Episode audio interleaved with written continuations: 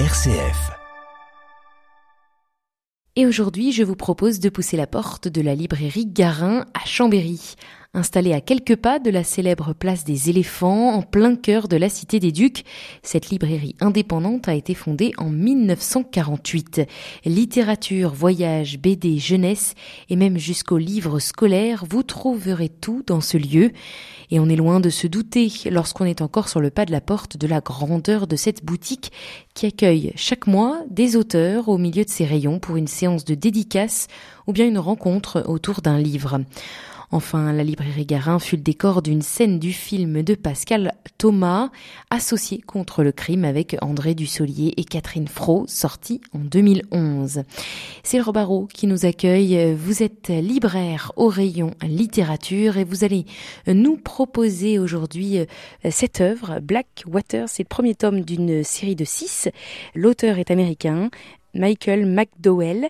Ah, avant de s'intéresser du coup euh, à l'intrigue, il y a une petite particularité euh, sur, euh, sur la publication de cette œuvre tout d'abord. C'est ça, oui. C'est une œuvre donc, qui a été publiée pour la première fois au XXe siècle sous, le, sous un feuilleton, comme un feuilleton.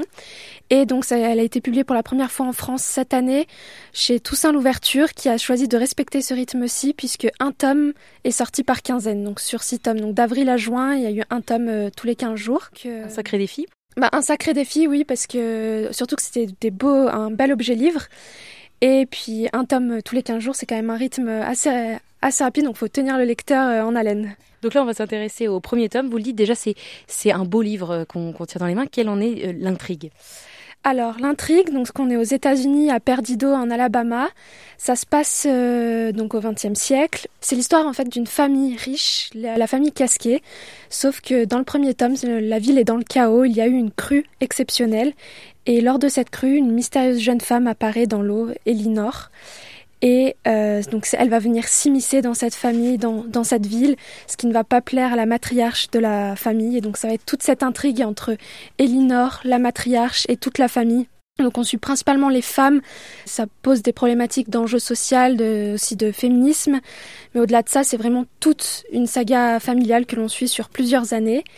Et donc il y a beaucoup de mystères, beaucoup d'intrigues, une petite touche de surnaturel, voire parfois une petite touche d'horreur. Mais une fois qu'on a fini le tome 1, impossible de lâcher.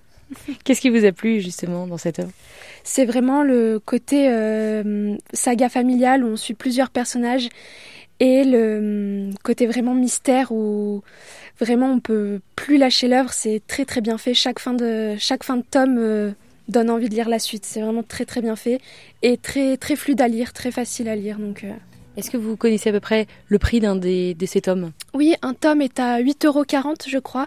Et en plus, c'est vraiment un bel objet livre, euh, très bien fait, relié, enfin très très joli.